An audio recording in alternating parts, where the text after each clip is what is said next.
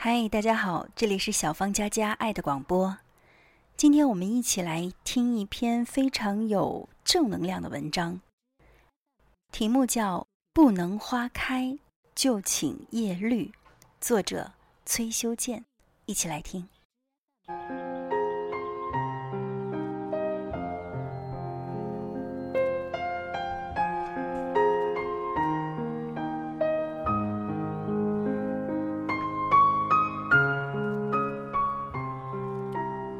年秋天，我随一支大学生志愿者服务小分队，去宁夏西部的一个山村支教。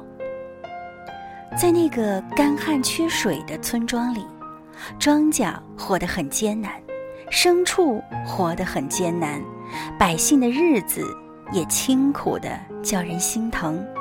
然而，我却十分惊讶地发现，村民们一个个精神气儿十足。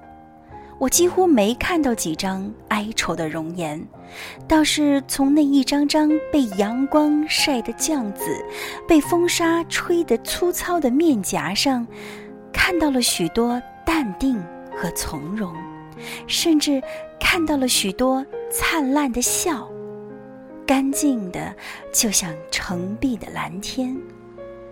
我问一位七旬的老者。为何大家生活的如此窘迫，却依然有那么好的心情？老者平静地说：“谁都希望过上好日子，可总有很多梦想会落空的。播下瓜种不一定能够如愿的收瓜，那么为什么不怀揣一份好心情，欣赏瓜秧上那些美丽的花朵呢？”不能收瓜就去赏花儿，这真是一种收放自如的洒脱，也是一种值得深思的人生智慧。我不禁对身边那些平凡无奇的人肃然起敬。我新认识的邻居是一个叫人见了就要心生怜爱的小女孩儿。他因患有先天性肌无力，在他十二岁那年，突然失去了行走的能力。而此前，他非常爱跳舞，在他十岁那年，他还登上过银川市电视台主办的春节联欢晚会的舞台呢。在他的家里，我见到了墙上那幅漂亮的剧照，身着舞衣的他。就像一个美丽的天使，而如今，他被疾病困在了床上，要想到外面去，就得让父母把他抱到自制的那台沉重无比的轮椅上。父母身体也不太好，很懂事的他，便将自己的活动范围基本上限定在床和院子里。更多的时候，他是趴在窗台上。望着外面的世界，偶尔在父母的帮助下，到院子里转转。他喜欢笑，一脸天真无邪的笑，纯净的叫人立刻就会想到那个词“一尘不染”。他告诉我，他今生再也不能跳舞了，就编一些和跳舞有关的故事写下来，讲给自己听。有时候也讲给大人听。我为他的阳光心态鼓掌。我问他：“你不能跳舞，是不是感觉很遗憾呢？”他莞尔一笑，说：“刚开始我很痛苦，可现在我已经完全想开了。不能花开，就请叶绿。不能花开。”就请叶绿。刹那间，我的心被一种东西深深的震撼了。他拿给我看他写的故事，简单的情节，简单的语言，可里面却透着不加雕琢的童真情趣，真好。在那些支教的日子里，我送去了知识，却收获了无价的精神财富。尤其是那一句“不能花开，就请叶绿。更是让我清醒地认识到，当疾病、挫折、失败等不幸突然降临时，不必惊慌，也不必抱怨，而是微笑着迎上去，让人生转个弯，转向另一方天地，去欣赏另一片明媚。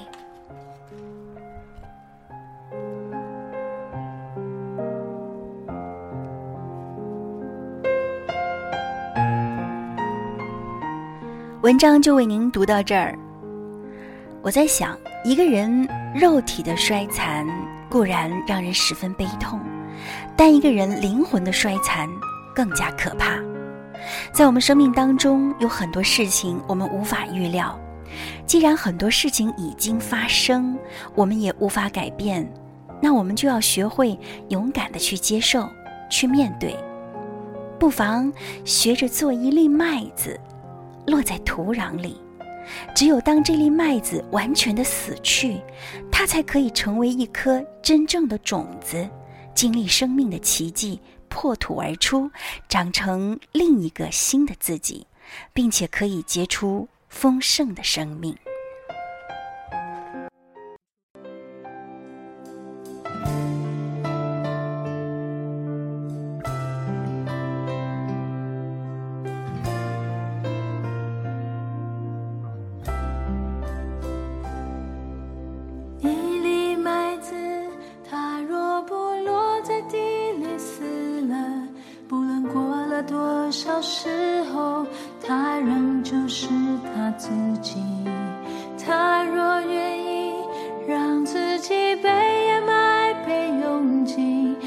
接触许多次你经历生命的奇迹。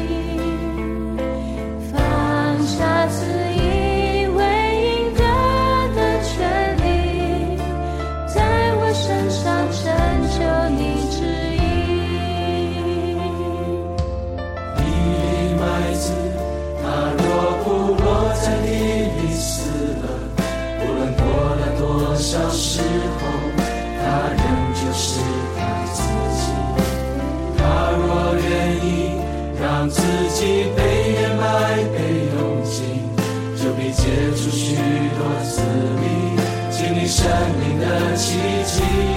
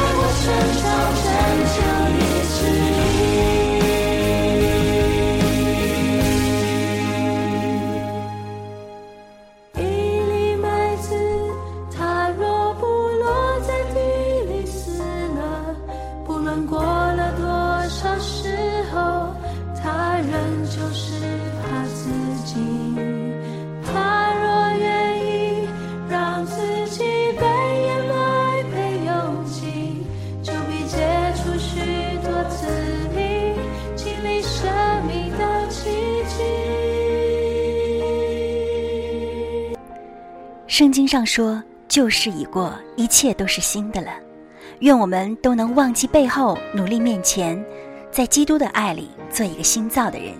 耶稣爱你。这里是小芳家家爱的广播，感谢您的收听，我是小芳，在广州向您说一声晚安。今晚就是这样，拜拜。